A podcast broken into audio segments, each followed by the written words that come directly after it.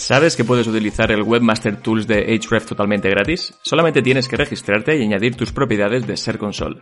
Podrás auditar tus webs encontrando hasta más de 100 errores diferentes, ver todos los enlaces conocidos, monitorizar tus keywords y su volumen de búsqueda, analizar los enlaces internos. Ya sabes, Href Webmaster Tools es gratis y te está esperando. Redcast, los mejores podcasts del mundo digital.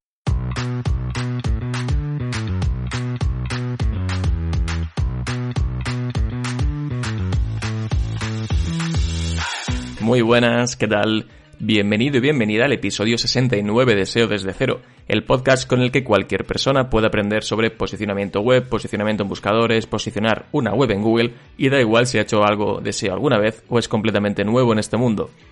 Te habla Alex Serrano de alexserrano.es. Me puedes encontrar en Twitter en arroba alexserramar. Soy consultor SEO y profesor de SEO en Aula CM y Núcleo Digital School. ¿Qué tal? ¿Cómo estás? Yo llevo unas semanas frenéticas, sobre todo dándole caña a SEO desde Cero Premium, que hace ya unos días publiqué el episodio 4, en el que estoy contando cómo estoy haciendo ese keyword research del proyecto, de ese nuevo proyecto digital que lanzaré en los próximos meses. Si te gustan los episodios de SEO desde cero, te van a gustar todavía más los episodios del Premium. Así que te veo dentro, puedes suscribirte en seodesdecero.club.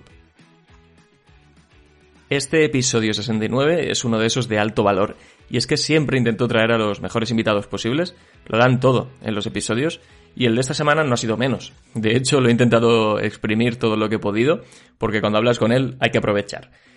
Hablo del profesor, del gurú del SEO local Sergio Somoza, y es la mitad del podcast SEO local de Local Rocket. Quizás te suene porque además de que dentro del SEO local es muy conocido, es la segunda vez que viene a SEO desde cero. La primera vez lo hizo para hablar de factores de SEO local, de por dónde empezar, y hoy viene a hablar de algo más concreto, además en profundidad, de algo que suele generar bastantes dudas, como son las páginas de ubicación o las llamadas location pages. Y ojo, ¿sabes también que es importante para potenciar el SEO local y las location pages? Link. Y no hay mejor sitio para conseguir enlaces con buena afinidad temática y geográfica que publicswitch.com. Tú eliges la web, el medio, el blog, decides qué enlace quieres que te pongan, el texto ancla, de qué quieres que escriban el artículo y listo. Y en unos días lo tienes. Además puedes ver un montón de métricas SEO que te indicarán si es la web adecuada. Y si eres de los que le mete mucha caña a este tipo de campañas, PubliSwitch te ayuda con su Managed Service. Y es que alguien del equipo de PubliSwitch te ayuda a gestionar esas campañas, a hacer los pedidos, simplemente tú solo tienes que decirles en qué medios quieres aparecer. Así que venga, si te animas, puedes hacer una recarga con el cupón SEO desde cero y tendrás un 15% de saldo extra. Ahora sí, vamos con la entrevista a Sergio Somoza sobre páginas de ubicación. Y si quieres vernos, también puedes hacerlo a través de mi canal de YouTube.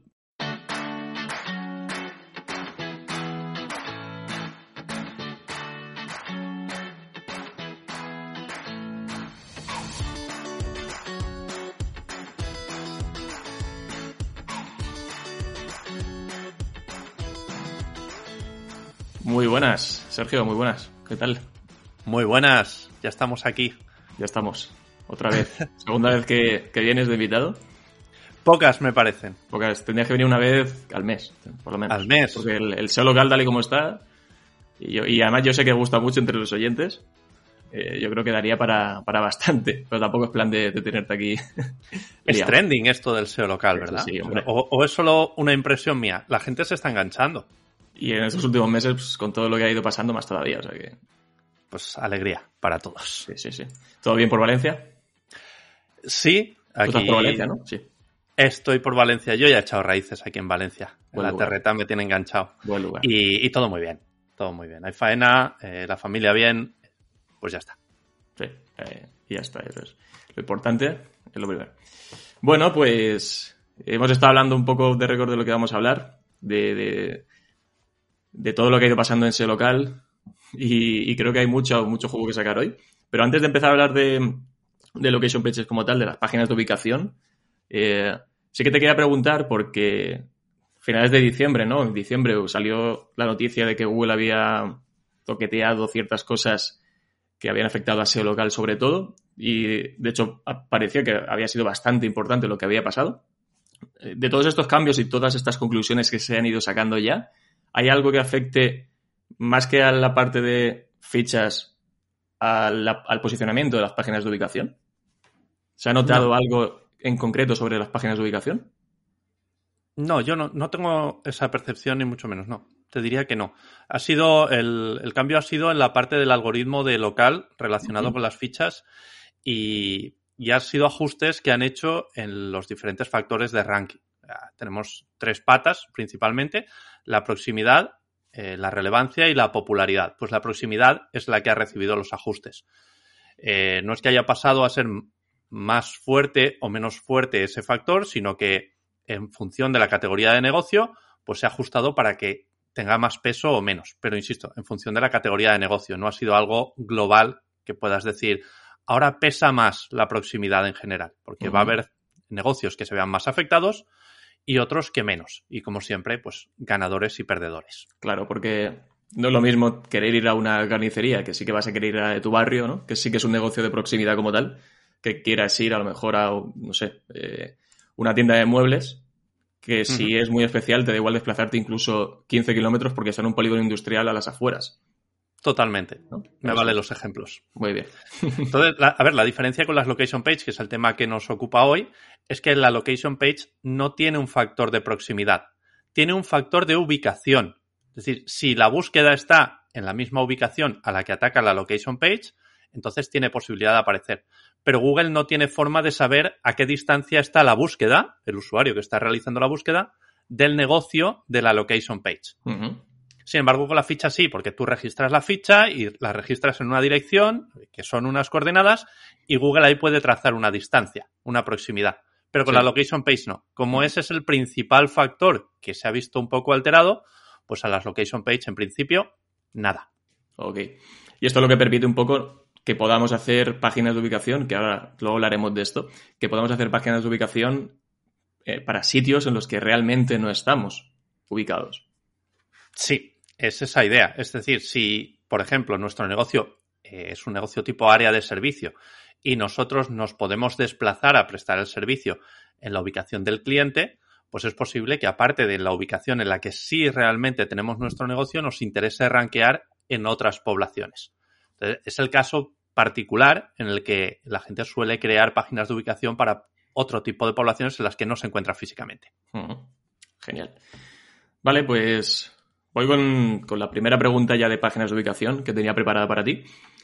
Eh, Espera, permíteme. Dígame. Eh, me gustaría matizar exactamente qué es una página de ubicación, una location page, y para qué se debe utilizar. Y así ya la audiencia eh, entra directamente en el tema. Es que por algo Mira, eres, eres el profesor gurú. No, no, que es, que es importante que las bases Sí, sí, sí, estén sí. bien asentadas. Fíjate, eh, la página de ubicación tiene que atacar una intencionalidad de búsqueda local. Y, a partir de esos, eh, esa es la base sobre la que se debe cimentar una, una location page.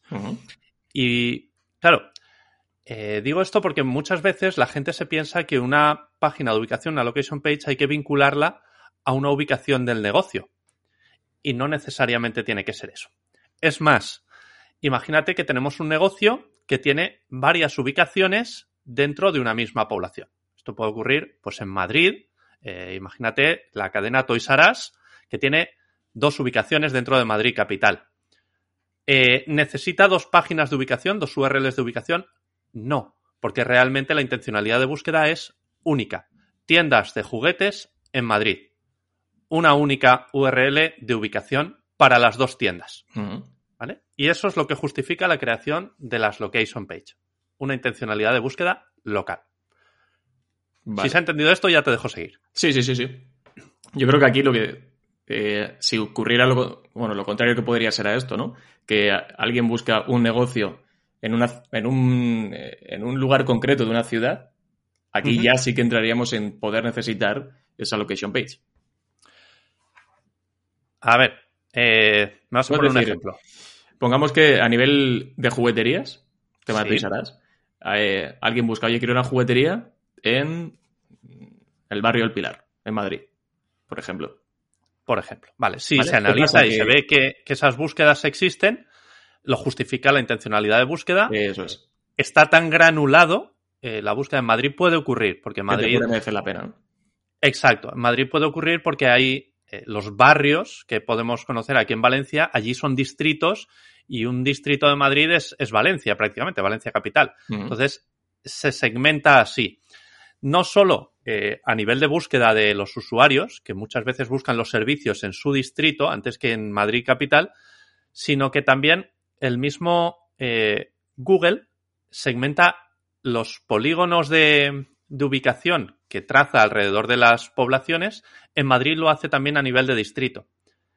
Y se puede ver muy claramente dentro de Google Ads. En Sí. Google Ads tú puedes eh, focalizar la publicidad en un distrito de Madrid o en Madrid capital o en toda la comunidad de Madrid.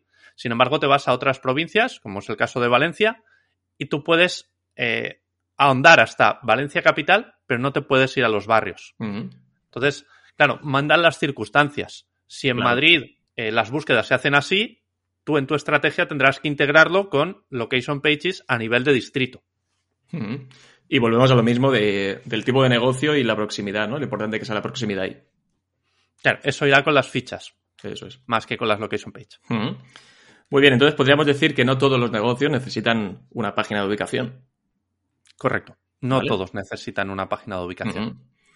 Vale, y ya se, ya se estaba hablando de esto, pero ¿qué criterios seguiríamos, seguiríamos para decir, oye, mi negocio tiene estas características a nivel local? Sí me merece la pena hacer una, dos, tres, cuatro, las páginas de ubicación que sean en función de, de estos datos. ¿Qué criterios pueden elegir para, para esto?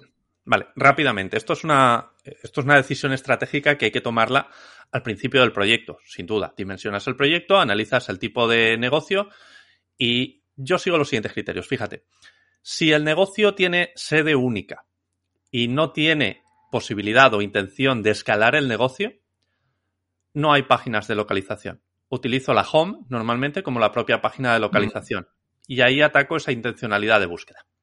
¿Vale? ¿Por qué? Bueno, la home es la página normalmente con más potencial para rankear.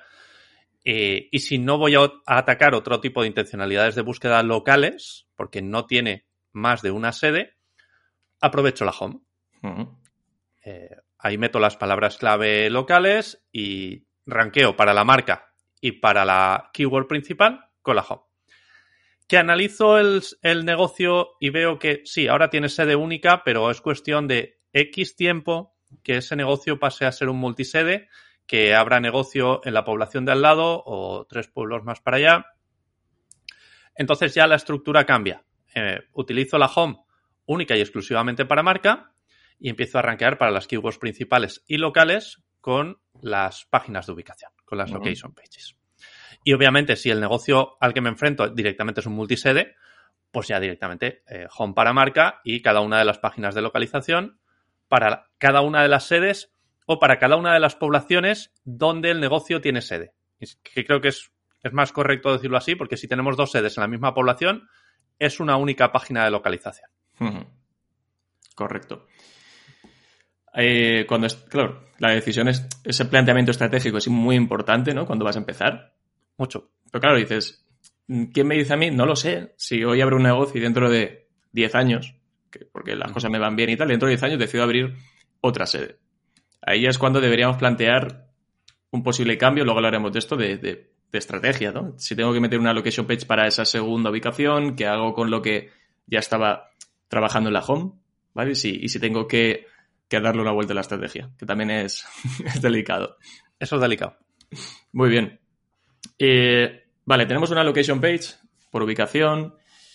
Eh, ¿Qué pasa con las fichas? Es decir, yo tengo que tener obligatoriamente una ficha si tengo una location page. No, No hace falta. no, ni mucho, ni mucho menos. No. ¿Qué, qué pierdo? Es decir, a nivel del posicionamiento de la URL en Google Search normal, no hablando de, de Google Maps, de Google del, del- o del local pack, ¿qué pierde esa URL de oportunidades o, o de, de fuerza o de, de- de factores a la hora de posicionar al no tener una ficha? A ver, esto no, te voy a responder, pero no con la verdad absoluta, porque esto no deja de ser una impresión mía, que, sí, que he visto confirmado en, en más de una ocasión, pero otras veces no lo he visto tanto. Entonces, eh, tengo ahí mis dudas. Lo que ocurre cuando tú tienes una URL de ubicación y le añades una ficha, y con eso quiero decir que abres una ficha cuya URL o cuya página web que tengas configurada dentro es la URL de la location page. Y luego, a la inversa, dentro de la location page pones los datos de la ficha. Es decir, que lo tienes vinculado una cosa con la otra. Yo tengo la impresión de que eso rankea mejor y que estabiliza el ranking también. Es una forma de decirle al robot que se confirma que ese negocio es local. Hay otras formas de hiperlocalizar una URL de localización. Añadirle una ficha es una de ellas. ¿Eh? Es una ficha verificada, es una ficha verificada en una determinada ubicación, que luego le vas a meter los datos de esquema por detrás, que uno de los, de los datos que le pasas con esquema son las coordenadas geográficas, la dirección de esa, de esa localidad y demás. Le estás dando pistas a Google de que esa URL de localización es hiperlocal. Con lo que potencias un poco el rayo. Tiene sentido, ¿eh? Tiene sentido, al final. Sí, para mí todo el del mundo. Perder, eh, si no tienes ficha, obviamente no pierdes nada, solo ganas con la URL de ubicación la posibilidad de rankear ahí. Pero quizá te estás dejando por hacer eh, otras cosas que si tienes posibilidad, hazlas que te, te ayudarán, vamos. Fantástico. Vale, ahora tengo esa página de ubicación y hay, bueno, para el sitio justo en el que he hecho página de ubicación, por lo que sea, ya sea ciudades, ya sea eh, bueno, barrios o lo que sea, vámonos a, ciudades, a localidades. No tengo una ficha, no estoy ahí físicamente. ¿De qué forma puedo potenciar esto que estabas diciendo de tener una ficha? ¿Cómo puedo dar de alto una ficha? Sé que este tema también da para, mucho, porque hay un montón de formas de hacerlo más, mejor vista, peor vista, así que Google ya se está poniendo un poco las pilas con esto también. ¿Qué formas puedo hacer que estén medio bien vistas para conseguir una ficha a pesar de no estar en ese sitio? Creo que no soy la persona indicada para preguntarle esto.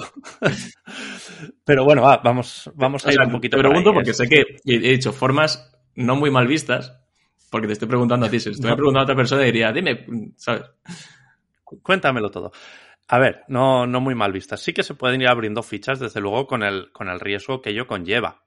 Eh, desde luego, si son localidades muy próximas entre sí, es decir, que tienes una ficha en la capital de provincia y luego tienes que abrir otra en las poblaciones próximas donde quieres prestar el servicio y quieres ganarte el factor de proximidad, eh, van a tener que ser fichas en formato negocio físico. Es decir, vas a mm. tener que poner la dirección. Porque si estamos en un sector en el que tienes que trabajar con áreas de servicio, y, cito, eh, cerrajeros, fontaneros, electricistas, y otra clase de profesionales que se desplazan a la ubicación del cliente, las áreas de servicio se solapan. Tienen una limitación. Entonces Google exige, en cierto modo, que haya una separación entre el registro de un área de servicio y la siguiente a nivel geográfico, que aproximadamente son, dicen, unos 200 kilómetros o dos horas de desplazamiento en coche. Si se solapan las áreas de servicio, el propio sistema de Google Business Profile, la propia aplicación, es posible que te suspenda ambas fichas. Hay veces que, se lían y no, porque alguna he conseguido yo, pero cuando lo he intentado con áreas de servicio, eh, se solapan. Y el, o sea, se suspenden. El motivo es ese, porque sería muy fácil con áreas de servicio ganar el factor de proximidad. Es decir, bueno, como no tengo que poner la dirección física, que no aparece, pues abro, pongamos en Valencia soy un cerrajero, abro una ficha en el norte, otra en la zona sur, otra en la zona este y otra en la oeste. Y así cubro eh, toda, toda la capital de provincia. Claro, Google se cosca de esto y impide esa posibilidad y te suspende las fichas. o sea que tenemos que llevar cuidado con esto porque hay cierto riesgo en el caso de que se solapen. Claro, entonces, si no tienes ubicación y tienes que abrir una porque quieres ganar la proximidad con las fichas, tiene que ser sí o sí con negocios físicos. Y con negocios físicos el riesgo es que la competencia te cace y te denuncie porque ese negocio no existe y ya no la competencia. Cualquier usuario que intente desplazarse a tu negocio y no lo encuentre puede acabar en denuncia, que te la cierren y demás. Es muy arriesgado desde mi punto de vista. Entonces, no sería una estrategia que yo seguiría. O sea que Sí que es verdad que esto Google cada vez se está poniendo más, ya no solo esperando que, que alguien lo descubra y lo denuncie, ¿no? Sino que también pueden llegar a, saberlo, ¿no? sí, y tanto. Y tanto. Eh, tema de coworkings, ¿no? Que, que, es fácil darte de alta domiciliación, tienes el, negocio dado de alta ahí y te permite poner la dirección porque te va a llegar la carta, te cogen la carta, tienes toda la información. Incluso puedes tener un teléfono, una centralita virtual y todo esto. Sí. Claro, eh, yo aquí siempre he pensado, tiene sentido que Google vigile esto, por supuesto, pero sí que podría ser que hay negocios, o sea, si a lo mejor tú te has dado de alta en un coworking, va alguien a ese coworking a buscarte o a llamarte y tienes una centralita virtual, respondes, es como si estuvieras ahí. ¿Hasta qué punto no estás ofreciendo el, servicio que en ese momento el, usuario está esperando? Pongamos eh, alguien con un punto físico, un negocio con un punto físico, pero que no necesita estar ahí para darte el servicio. Claro, es que la exigencia de Google es que tú te veas cara a cara con el cliente. Si tú pones una dirección física es porque vas a estar ahí, el cliente se va a desplazar a esa dirección y te va a encontrar. Eso es lo que exige Google. No te he nombrado opciones tipo el coworking, eh, tipo los, los buzones de, eh, correo, de decir, bueno, aquí puedo recibir un correo o los smart box estos que hay ahora también, que puedes recibir cartas, porque para mí eso tiene las patas muy cortas, como las mentiras, ¿no?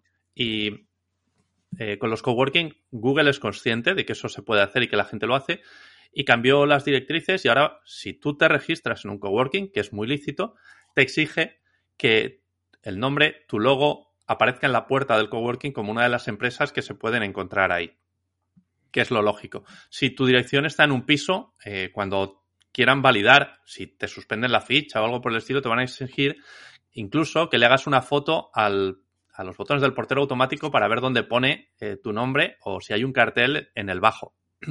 Este tipo de cosas se exigen. Y luego hay más riesgos realmente, porque eh, existe una cosa que se llama el filtrado de fichas, que Google lo hace activamente, y es si tú vas a un coworking, registras tu ficha en esa dirección y hay otro negocio con la misma idea.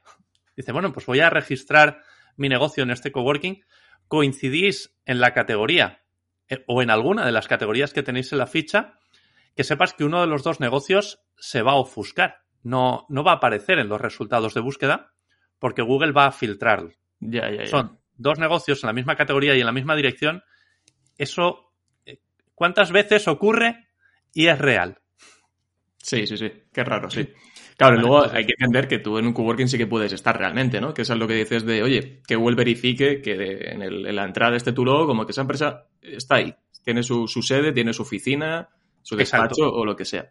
Y es lícito, pero te exigen efectivamente que tú estés en el coworking, no que lo contrates dos meses para recibir la carta y luego si te he visto no me acuerdo.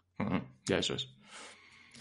Muy bien. Eh, que por cierto, hay servicios de coworking que el tema de, esto que te permite llevar las cartas, te incluso te permiten poner, pues dentro del precio, poner el logo también en, estos sitios. o sea que ya por lo complica un, poco, un poco más. Bueno, eh, vale, dicho esto, ya hemos visto un poco lo que puede llegar a opinar Google de, esto de las fichas en que no estamos. Vamos a pasar un tema que, que hizo la pregunta Alex de Pablos hace tiempo, un oyente, y, creo que tú se la podrías contestar perfectamente además. Y es, ¿qué pasa cuando esto sobre todo aplica, claro, como hablábamos de Madrid, ¿no? Ciudades grandes, que hablamos de barrios, pero son barrios muy grandes o distritos en los que se tratan como zonas diferentes, ¿no? No, es una misma ciudad ya como tal. ¿Qué pasa si tenemos URLs locales, páginas de ubicación en diferentes puntos de la ciudad, en diferentes barrios? ¿Cómo planteamos esta estrategia? A ver, la estrategia hay que plantearla desde el principio analizando si realmente hay búsquedas de ese tipo. Eh, he visto negocios que sí que quieren llegar a esa granularidad y me parece bien si realmente se traduce en búsquedas con esa intención.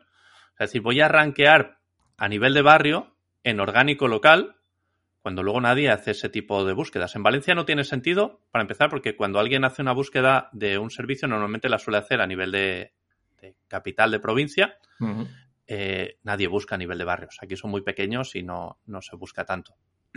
Eh, los negocios que son de proximidad se buscan como tal, tampoco buscas en el barrio o buscas cerca de mí y los resultados los buscas en el local pack. Eh, ocurren este tipo de cosas. Entonces, para mí no tiene sentido si, si no lo exige la, la búsqueda. La intención. De tipo de negocio y de esa ubicación. En Madrid ocurre mucho, pero en otras provincias ese tipo de granularidad no es necesaria. vale, aquí haríamos una URL en el caso que detectemos, ¿no? Que existe esta intención de búsqueda por barrio o que el, el tipo de negocio la merita porque es muy de proximidad y la gente lo va a buscar dentro de su barrio. Una URL por, por cada una de esas sedes de barrio, con su keyword más long tail por barrio. Efectivamente, se tratan esos distritos, esos barrios, como localizaciones, como si fuera una población en sí. Vale. Y aquí entiendo que como hay intenciones de búsqueda diferentes, aunque similares, no hay riesgo de que exista canibalización entre ellas. Yo no las he visto. Yo no las he visto. Pero sí que es cierto que, por ejemplo, en una población como Valencia, si tú vas a esa granularidad que no está justificada, que Google no entiende eh, que esos barrios eh, tienen esas búsquedas, ahí igual sí que tienes algo de riesgo. Pero yo no he llegado a verlo, ¿eh? Con Location Pages, si tú haces bien el trabajo y le dejas bien claro a Google que atacan una intencionalidad de búsqueda local, Google no mezcla. Bien. Ok, vale. Eh, te voy a hacer otra, otra, otro supuesto. A ver qué, qué me cuentas de esto. Mira, pongamos que tenemos un negocio local, ¿vale? Y tenemos ocho servicios.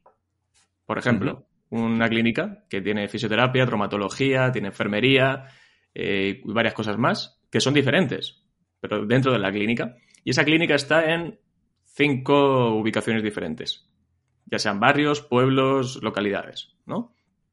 Es necesario o tú harías diferentes páginas de servicio por ubicación, es decir, fisioterapeuta, fisioterapia en tal localidad, fisioterapia en tal localidad, traumatología en tal localidad, traumatología en la otra localidad, eh, enfermería, todo esto, análisis clínicos en todas estos, o dejaríamos las páginas de servicios en modo genérico y luego ya las páginas de ubicación que tuvieran dentro de ellas, oye, pues mm, clínica en no sé dónde, y dentro de ella ya te cuento los servicios que tengo. Vale, eh, creo que te voy a cambiar el ejemplo. Y, ahora te explico por qué. ¿Vale? El, el, caso que me has expuesto, que está muy bien, realmente yo lo atacaría de otra manera, porque eh, me parece a nivel estratégico que funcionaría mejor con la ficha y con categorías de la ficha. Claro, lo que tú me expones es una clínica, que sería la categoría principal, y luego lo que hay dentro casi no son servicios, son categorías secundarias. Sí, es verdad, tienes razón. Claro, entonces los servicios podría ser, eh, dentro de fisioterapia, eh, descontracturar la espalda, o rehabilitación de lesiones deportivas o algo por el estilo. Entonces, te voy a cambiar el ejemplo. Te voy a hablar de, fontaneros, por ejemplo, eh, que es el que suelo utilizar para estos casos. La keyword principal, que la categoría principal, sería fontaneros. Fontaneros en o fontaneros en tal otra población. Y los servicios sería, pues, desatasco de tuberías, eh, cambio de inodoro, eh, no sé, lo que suelen hacer los fontaneros, que tampoco sé mucho del tema. Ahora imaginemos que ese negocio de fontanería tiene cuatro ubicaciones. Y la duda que planteas es, ¿es necesario crear URLs de ubicación también para los servicios? Serían cuatro ubicaciones, por pongamos que tenemos ocho servicios listados en la página web, serían 38 URLs de servicio locales. Bueno, pues esto, si planteamos algo así, igual con cuatro ubicaciones, pudiera ser viable, pero imagínate que es una cadena de establecimientos a nivel nacional como puede ser Toys R Us, como puede ser Starbucks o como puede ser, vete tú a saber cuál, Leroy Merlin, quizás, eh, esto, esto sería un sin Dios. O sea, esto no, no habría quien lo pudiera mantener. Insostenible. Entonces, la forma de hacerlo bien y que se mantenga escalable es hacer URLs de localización para la palabra clave principal, fontaneros en Valencia, fontaneros en Alicante, fontaneros en Castellón, y dentro de estas URLs de localización nombrar los servicios y enlazar a la vertical de servicios. A ver si soy capaz de dibujarlo en la mente del oyente. Vamos a tener una vertical de URLs de localización y una vertical de URLs de servicio. Y las vamos a relacionar entre sí. En las URLs de localización atacaremos la keyword principal y luego diremos prestamos todos estos servicios y enlazaremos a la vertical de servicios.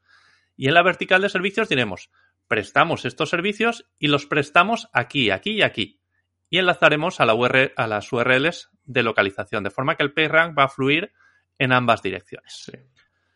La forma de hacerle entender al robot de Google que en esa localización prestamos esos servicios. Por un lado es ese enlazado y por otro lado es el marcado de datos con esquema.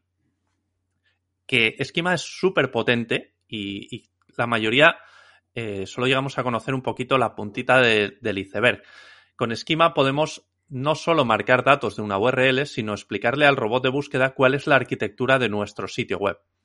Y hay una serie de relaciones en el marcado de datos que se llaman path, con las que podemos decir, oye, mira, esto es un negocio local. Esto, esta URL de localización es un negocio local que vamos a relacionar con la home, de manera que la home es una organización, que es un tipo de esquema, la URL de localización es un tipo de esquema que es local business y están relacionados de manera que una cosa es el parent organization y el otro es el sub organization. Ya sabe Google o el robot de búsqueda que ahí tenemos una cadena de establecimientos. Del mismo modo, podemos relacionar las URLs de localización, que son local business, con los servicios, que van a ser services, y vamos a tener otra propiedad, otro path para relacionar eso. Normalmente creo, si mal no recuerdo que esto, nombres tiene muchísimos, para relacionar local business con los servicios es knows about, sabes sobre. ¿Vale? Y a la inversa hay otro, otra propiedad de esquema que te permite también relacionar los servicios con las URLs de localización. Esta es la forma correcta y escalable de relacionar una cosa con la otra. Eso y la ficha. Si a cada una de las localizaciones eh, vinculamos, le vinculamos una ficha de Google Business Profile, eh, haciéndolo así y rellenando en la ficha los servicios, productos y demás, lo que vamos a conseguir es que esa ficha termine rankeando para los servicios, para las, las palabras claves secundarias y no solo para la palabra clave principal, que es la de la categoría principal. De esta manera, cuando alguien en la localidad en la que quieres prestar el servicio busque ese servicio, eh, fontaneros para desatascos, pues tienes muchas posibilidades de aparecer tú. Si en tu location page pones que haces desatascos, lo tienes vinculado, también aparece en los servicios que tienes configurados dentro de la ficha de Google Business Profile, etc. Eh, hemos trabajado la relevancia en todos los puntos eh, de relevancia local que tenemos. La URL de localización, la URL de servicio y la ficha de Google Business Profile. Buenísimo. Y respiro un poco. no, no, ha quedado clarísimo, ¿eh? Eh, seguramente la gente se pierde un poco más con el tema de, datos estructurados, que puede ser más, más técnico. Sí. Pero bueno, que, más allá de, los datos estructurados básicos de local business, que se suele hacer el A, B y C, ¿no? Que sepamos que se puede hacer esto en el caso de que tengamos ese parent organization y los diferentes, las diferentes sedes. Que siempre, es verdad, ¿eh? Nos quedamos mucho en, esa puntita de, de todo lo que se puede hacer con datos estructurados. Sí, la mayor parte de la gente marca las URLs de forma independiente y crean lo que se llama, o yo llamo, reinos de taifas a nivel de esquema. Sea, se quedan aislados como entes semovientes dentro de la web, eh, pero realmente no, todo está relacionado con todo y Esquema está preparado para hacer ese tipo de cosas. Genial. Vale, te voy a poner otro, otro caso que ya hemos mencionado antes, y es el de, cuando estábamos hablando de, criterios, ¿no? Para elegir, eh, para decir si tenemos, si hacemos páginas de ubicación, es pensar a futuro, ¿no? Yo voy a tener en un futuro más ubicaciones, voy a abrir más, más sedes.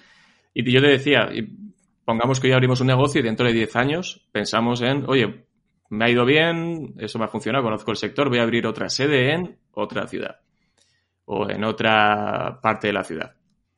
¿vale? Pongamos en otra ciudad.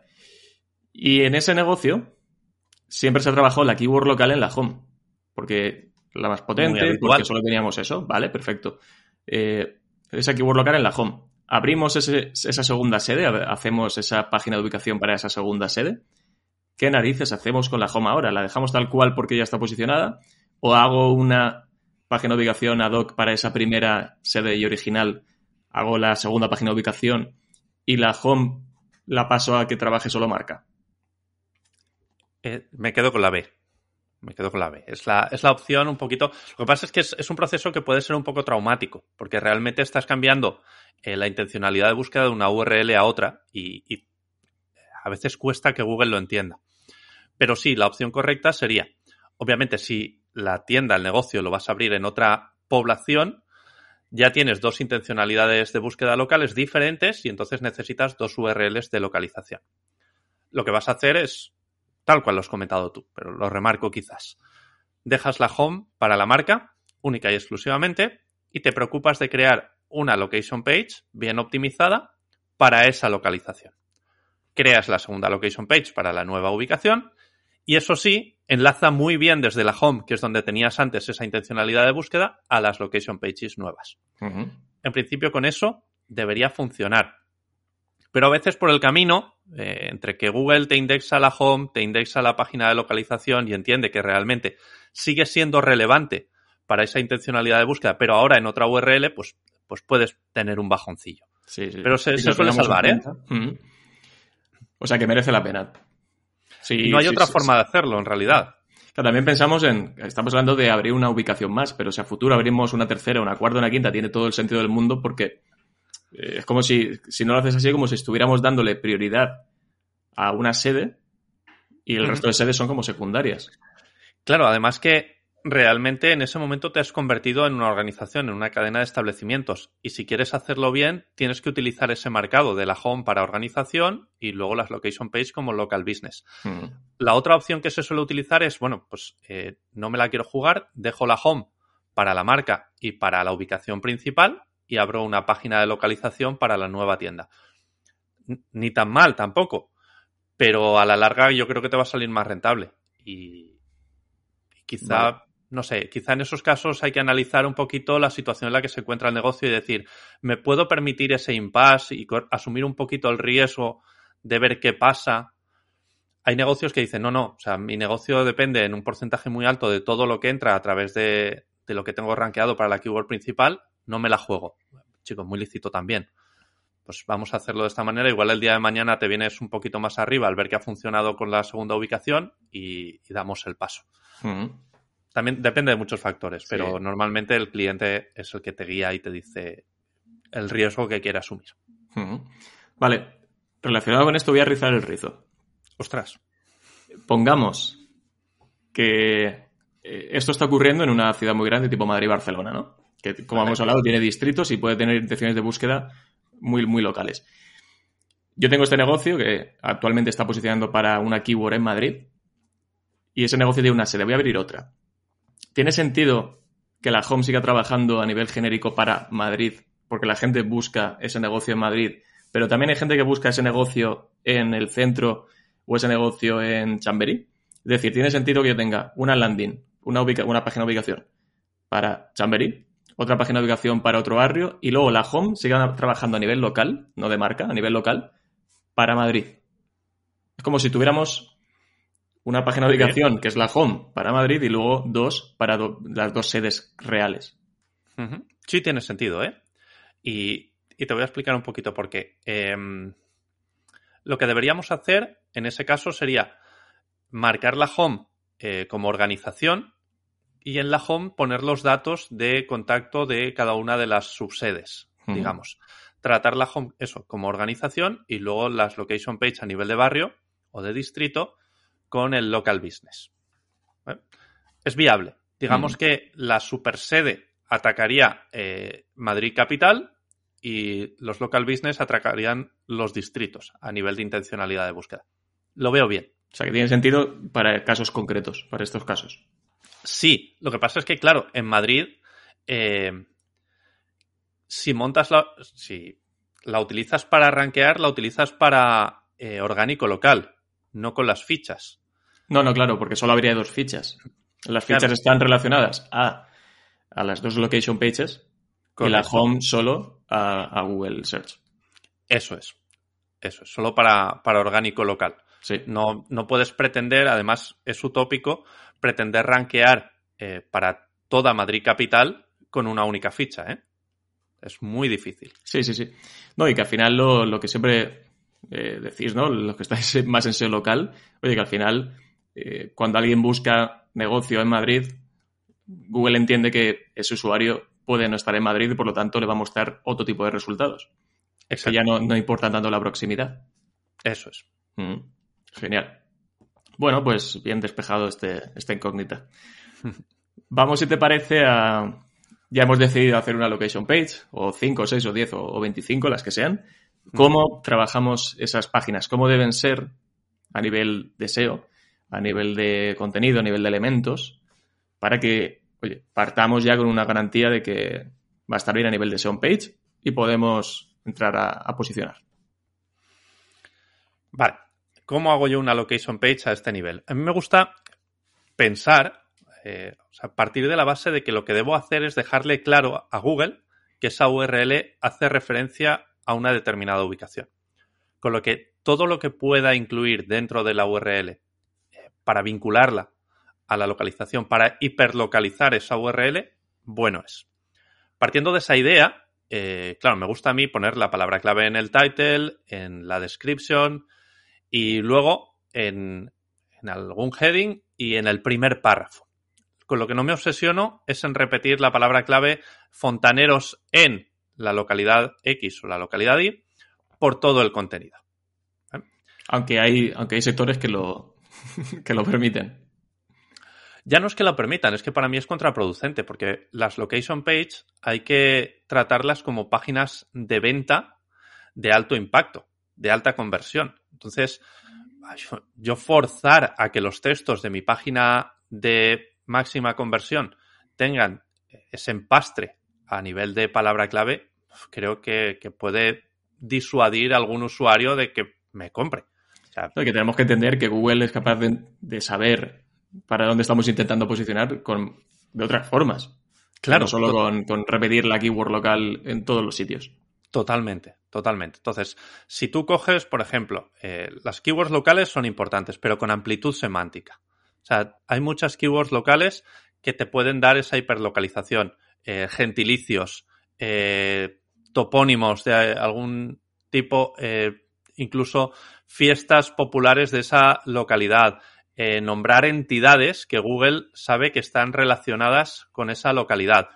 Explico esto. Por ejemplo, aquí en Valencia, la ciudad de las ciencias, de las artes y las ciencias, el Hemispheric, el Oceanographic, eh, son entidades que Google tiene reconocidas eh, como que son de Valencia. Enlazar incluso a, a, otros, a otras entidades que Google sabe que son locales. La Cámara de Comercio, por ejemplo, de Valencia es una entidad local y que Google tiene identificada como que es de Valencia, efectivamente, con mucha autoridad. Eh, ¿Qué más cosas? Pues las eh, imágenes, por ejemplo. Geolocalizar las imágenes que aparecen en las location page también son pistas, aunque se ha comentado por ahí, y comenta algún gurú, que es una pérdida de tiempo. Es algo que no comparto. Lo que sí que digo es que puede que no tenga el mismo peso que la keyword local en el título de, en el meta title, por ejemplo. Sí, pero todo lo que podamos añadir, que aunque sume un poquito. Sí, pero, los pero que nos dedicamos al SEO sabemos que en este caso todo suma. ¿vale? Y, Google se lee eh, las metaetiquetas que puede haber en las imágenes y, y lo, lo, explicó en un experimento Matthew Woodward, eh, que cogió y dijo, bueno, mm, voy, el único sitio donde va a aparecer una palabra clave que me acabo de sacar de la chistera va a ser en los meta de la imagen. Y en ningún otro sitio de la web, y además Google no encuentra referencia a esta palabra clave que me acabo de inventar en ningún sitio en todo Internet. Y conforme Google indexó la URL donde estaba metida la imagen, esa URL empezó a rankear para esa palabra clave. Obviamente, si no tienes ninguna competencia, es un megapunto. Pero si la competencia es dura, como es a nivel local en la mayoría de los negocios, no esperes que poner esas palabras clave en los meta te haga rankear como por arte de magia. Uh -huh. Pero todo suma. Se tiene Entonces, uh -huh. efectivamente. Eh, obviamente también la location page a nivel de enlazado interno, eh, que tú le transfieras el PageRank que necesita para ganar esa autoridad, también te va a ayudar.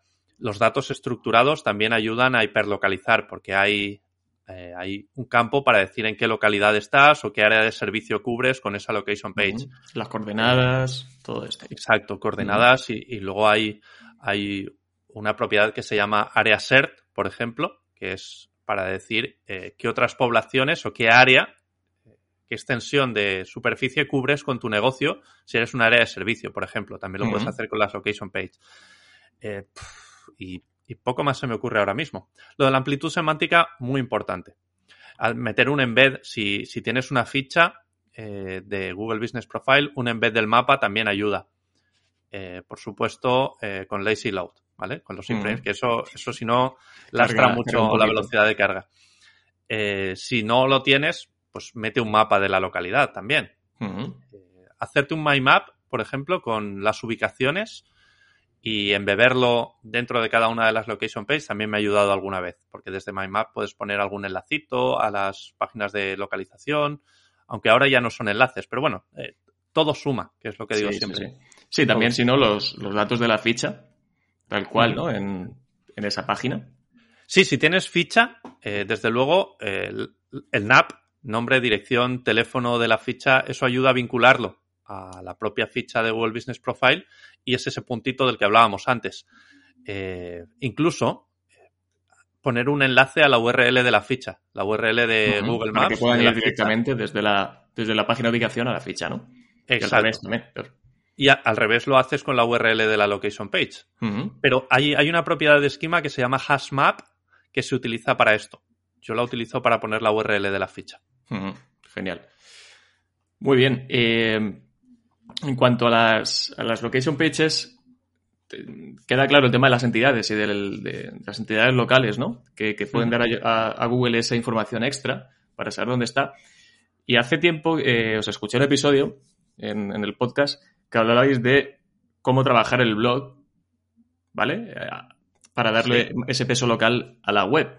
Y me parece súper interesante porque dices, ¿de qué forma puedo utilizar el blog, utilizar esos contenidos para no solo traer, atraer tráfico y, oye, bien, hacer artículos que cubran intenciones de búsqueda informativas, sino hacerlas que sean informativas, que sean contenido útil enfocado a nivel local. Que esto, bueno, que no, son, no tiene que ver con las location pages, obviamente, sí que puedes pues bueno, trabajar el enlazado interno a esas, a esas location pages, pero es algo parecido a esto de las entidades locales, ¿no? Es decirle a Google o darle esa información de que nuestra estamos en un sitio concreto y estamos especializados en este sitio a través de esta información. Correcto. De hecho, bueno, ahí es un pensamiento bastante transversal el hecho de encontrar eh, temas que puedas publicar en el blog y que tengan parte de intencionalidad local funciona mucho en el sector turístico, por ejemplo, pues eh, atacar cosas que hacer en tal localidad, por ejemplo, monumentos que visitar o no sabría decirte ahora mismo un ejemplo concreto, pero todo esto, por ejemplo, lo puedes vincular a la location page eh, con un enlace interno que transfiere ese PageRank y esa autoridad y credibilidad local. Y luego hay otra estrategia que yo sigo a nivel de SEO local y me está dando muy buenos resultados, que es algo que llamo el anillo semántico local. Esto no sé si te suena, quizás, porque como me lo saqué de la manga, eh, es sencillo. El concepto es muy sencillo. Se trata de aprovechar el PageRank y la autoridad local. Yo lo que hago es eh, generar cuatro contenidos hiperlocales que nombren entidades locales de la propia localidad donde quiero rankear. Imaginemos que estamos aquí en Valencia. Pues entonces uno de los contenidos va a ser eh, sitios que visitar en Valencia. Y entonces, pues, ¿qué voy a nombrar? Pues la Albufera, voy a nombrar la Ciudad de las Ciencias con el Oceanographic, voy a nombrar eh, monumentos que pueda haber por aquí que puedan ser interesantes y visitables. Claro, todo eso son entidades que Google va a identificar como que son de Valencia. Ya tengo el primer contenido. Personajes famosos de Valencia, por ejemplo. Pues idem de lo mismo. Google sabe que esos personajes van a ser entidades y que van a estar vinculadas con la ciudad de Valencia. Los nombro todos. Así compongo cuatro contenidos. Los cuatro contenidos deben estar enlazados entre ellos. Dentro del contenido yo debo enlazarlos entre ellos y a nada más, salvo uno de los contenidos que va a llevar un enlace que apunta directamente a la location page con el anchor de la localidad. En este caso sería Valencia. Claro, este este grupo de contenidos debe estar aislado del, del, resto de la web. No debe estar enlazado por ningún sitio. En, el mejor de los casos, o en el peor de los casos, según se mire, eh, enlazado única y exclusivamente desde un punto de la web que puede estar escondido para facilitar la indexación, no por otra cosa, para que haya un punto de anclaje y el robot entre por ahí. Eh, lo que se consigue es que todo el CPI rank acumulado en ese anillo entrelazado entre sí sale por un único enlace y llega a la location page. Luego lo que hago es meterle enlaces externos al anillo semántico local. para que el PageRank se acumule ahí y salga a través del enlace interno hacia la location page. Eso me funciona muy bien. Qué bueno. ¿Se entiende el concepto? Sí, sí, sí, sí, De hecho, ya estaba poniendo flechitas de un sitio a otro en mi mente. En tu mente. Genial. Oye, qué bueno. Muy bien, y justo estabas hablando ahora de, ese enlazado externo. Claro, toda la parte de on-page y ese enlazado interno está muy bien para las páginas de ubicación, pero a la hora de reforzarlas a nivel off-page, ¿qué, podemos hacer? Y sobre todo, ¿merece la pena hacer, si tenemos 8 o 10 páginas de ubicación, hacer link building a cada una de ellas, conseguir enlaces a cada una de ellas? ¿O centrarnos más en reforzar el page rank de, de la web en general, de la home, de los servicios? Que esos servicios o esa home ya está enlazando a las diferentes páginas de ubicación. Esto es un poco la estrategia del link building que, que creo que tiene que ser más general. Obviamente, eh, transferir PageRank directamente a las páginas de localización va a funcionar, pero si lo haces con cabeza, pues obviamente va a funcionar mucho mejor. ¿Qué suelo hacer yo respecto a las location page? Pues les suelo enviar enlaces de medios que sé que son locales. Es decir, eh, si pongo un enlace en un periódico digital, y digo un enlace, no una nota de prensa, compro un enlace en un periódico digital, ese periódico es de la localidad donde yo quiero rankear, lo voy a enviar a la location page. Si compro un enlace en un periódico generalista, lo voy a enviar a la home, a la URL de, marca y de organización. Eh, los enlaces en blogs, por ejemplo, pues normalmente eh, envío uno a la home y otro a la URL temática o de servicio. ¿vale? Uno con anchor de marca y el otro con keyword eh, del servicio, realmente. Em, ¿Qué suelo hacer eso con los anchorings? Pues uso y abuso de la marca. La suelo colar siempre. Si es a la location page, pues el nombre del negocio eh, más la localidad. Está justificado porque el usuario va a hacer clic y se va a encontrar una URL que habla de ese negocio en esa localidad. Y eso funciona muy bien. Funciona muy bien. Genial. Vale, eh, y ya para, ir acabando, quiero pedirte opinión sobre, sobre un tipo de location oh. pages que funcionan. ¿Opinión sesgada? Me encanta. Ah, opinión, opinión, en general. Mira, eh, hay, ya sabes que hay tipos de páginas de ubicación de empresas que ofrecen servicios, no por área de servicio, sino porque damos servicios online. Tú y yo damos un servicio que podemos dar a una persona que está en, en Huelva, que está en Berlín, da igual. Correcto. Entonces te pones a montar páginas de ubicación en localidades en las que no estás ni se espera que estés. Vale. Agencia de SEO en Zamora, por ejemplo. Un clásico. Un clásico. Este tipo, vale, estamos, porque nosotros estamos también viciados por nuestro sector y siempre se nos ocurren este tipo de, ejemplos, pero seguramente hay alguien escuchando que diga, oye, pues yo también mi servicio, aunque no tiene nada que ver con SEO, pues no sé, eh, cualquier otra cosa que se pueda dar a distancia, también podría hacer esto, poderme montar location pages en, no sé, en Valladolid, en, Girona, en Coruña, da igual. Esto funciona porque funciona, es decir, se pueden posicionar aunque no tengan la ficha. Sí, metes el mapita de la opinión, eso, eso, es una evidencia. Eso es. Eh, ¿Piensas que esto, pues ya vamos a sacar la, bola de cristal, que esto tiene sentido que Google eh, lo esté permitiendo? Y que a largo plazo esto pueda seguir permitiéndolo? O sea, mi, mi esto es, ¿tiene sentido que esto a la larga siga funcionando? Sí. Sí, te diría que sí. O sea, que no tiene por qué no, ¿no?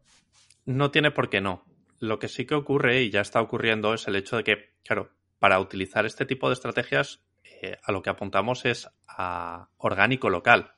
y orgánico local a nivel de CTR y a nivel de conversión está bastante por debajo. En términos generales, está bastante por debajo del local pack y de la ficha bien rankeada.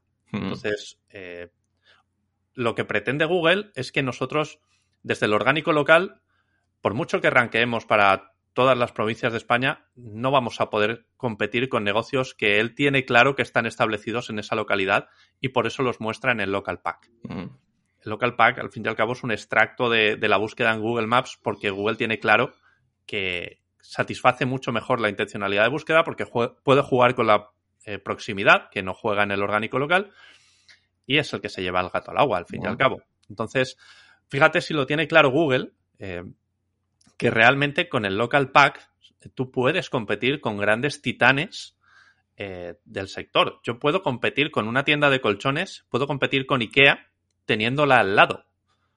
Porque Google entiende que yo estoy hiperespecializado en colchones. e IKEA no. Si yo en mi, en mi categoría principal pongo que vendo colchones, por mucho que IKEA se hincha a vender colchones por ser IKEA, cuando alguien busque tienda para colchones, voy a salir yo e IKEA no. Y esta mentalidad creo que es la que aplica a esto otro que estamos hablando. Es decir, eh, no vas a aparecer con una location page por encima de un negocio legítimo de la zona. Mm. El local pack está arriba. Aunque, sí, aunque realmente ese negocio no, hace falta que sea físico para que se pueda eh, producir. Exacto, totalmente. Mm. Pero ya, llevará al gato al agua. lo que dices el CTR es muy importante, ¿no? Y lo que se puede esperar alguien dice, oye, es que he conseguido posicionar esto, va, lo voy a petar en esta población. Oye, si alguien busca tu servicio más una población, si busca la población es por algo. Aunque le puedas dar el servicio estando en otro sitio muy lejano, igual sí que prefieren que ese servicio se lo dé a alguien de, oye, porque prefiero que esté cerca, porque me quiero reunir presencialmente, yo qué sé, ¿no? Cualquier cosa de estas que lo tengamos en cuenta para saber qué podemos esperar en cuanto a resultados de, esa estrategia. Te, doy datos. En términos generales, eh, quien haya leído sobre SEO eh, seguramente tenga el dato de que la primera posición de orgánico tiene un CTR del 50%. Es, es una aproximación que me parece bastante razonable. En el momento en el que aparece el local pack, ese CTR de la primera posición de orgánico local baja un 27 aproximadamente. Y la segunda ya ni te cuento hmm. a dónde se va el CTR. Eh, eso es porque el local pack se está quedando mucho CTR en general, ¿vale? Búsquedas comparativas, eh, si buscas mejor restaurante de o mejor negocio de tal, y aparecen las búsquedas comparativas abajo, que suelen ser los directorios tipo páginas amarillas, cronoser y demás, ahí el CTR cambia, pero en términos generales son esos. Hemos perdido un 50% de CTR y te puedo decir que yo tengo negocios en los que por circunstancias he llegado el primero a nivel de, orgánico local y tengo la primera posición y no convierto prácticamente nada. Ahora es llegar con el mapa y se disparan las ventas. Hmm. Entonces, la, la estrategia está bien, pero que sepamos que está muy limitada. Sí, que tiene un techo. Exacto. De lo que, de lo que podemos esperar. Y el techo lo pone Google y, está ahí. Y ojo con, esas pruebas que se han ido haciendo en Local Pack mucho más grande, que en estos casos todavía quitaría más, seguramente. O estos casos en los que el Local Pack, pruebas que han hecho, que no solo aparecen tres resultados, aparecen más.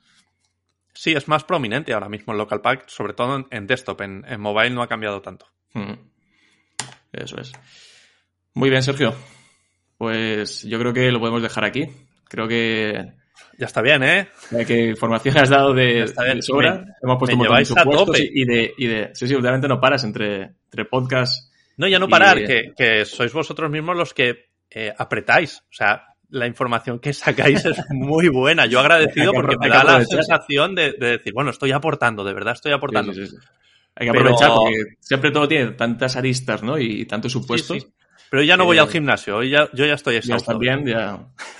Muy bien. Pues nada, oye, muchas gracias por, volver a pasarte por, el podcast. Y nada, espero que a la gente le sea tan útil como ha sido a mí, que, que he aprovechado para, hacer un poco de consultoría incluso. Pues gracias a ti por, la oportunidad otra vez de aportar y, de bueno, demostrarme que, que es de agradecer. Está demostrarte de verdad porque la primera vez que viniste no hicimos vídeo, pero ahora sí.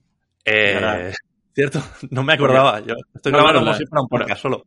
Por aquellas no, no, no hice vídeo, no, no. No hacía todavía vídeo para YouTube. Muy bien. Pues a la mucho éxito, compañero. Un abrazo muy fuerte y que vaya muy bien lo que queda de día. Venga, buen día. Hasta ahora. Hasta luego. Bueno, pues hasta aquí la entrevista a Sergio Somoza. Como veis, he intentado exprimirle al máximo, sacarle un montón de, de ideas, eh, le he preguntado dudas, un montón de supuestos. Espero que hayáis tomado nota y que seguramente en algunas de esas dudas, preguntas y de todo lo que ha contado Sergio os hayáis sentido identificados o puede que os sirva para algún proyecto que tenéis entre manos. Si os ha gustado, recuerda darle a like, podéis dejar incluso ya 5 estrellas en Spotify, en Apple Podcast y sobre todo seguir escuchando SEO desde cero. Nos escuchamos en el siguiente episodio. Un abrazo.